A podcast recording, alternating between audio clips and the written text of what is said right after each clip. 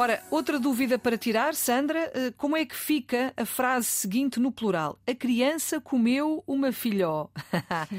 a tal eterna questão da filhó. As crianças comeram duas filhós ou as crianças comeram duas filhoses. Esta não vais conseguir.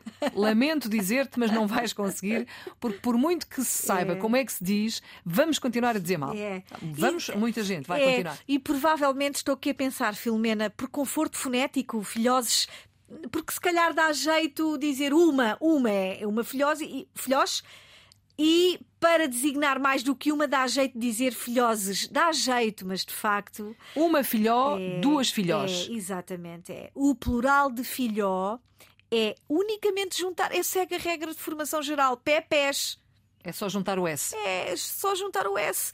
A regra geral de formação do plural em português é se eu tenho uma palavra terminada em vogal, é só juntar um S.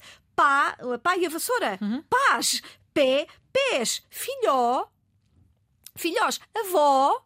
Avós. Avós, não é vozes. não é os avós, os avós. Uhum. Não é? Portanto, filhós, é agora, ó oh Filomena, é o que tu dizes, é a batalha. é quase uma batalha perdida porque uh, vem de geração em geração, toda a gente dizia e continua a dizer é. filhoses e vai continuar a dizer-se filhoses, apesar de muita gente saber que está mal, mas na hora de dizer diz filhoses. Mas pronto, mas aqui queremos, eh, enfim, a forma correta e, portanto, é o plural de filhó é filhós. Obrigada, Sandra Duarte Tavares, na ponta da língua. É assim, todos os dias a esta hora. Também pode ouvir, tirar as suas dúvidas na RTP Play. Estão lá todos os programas.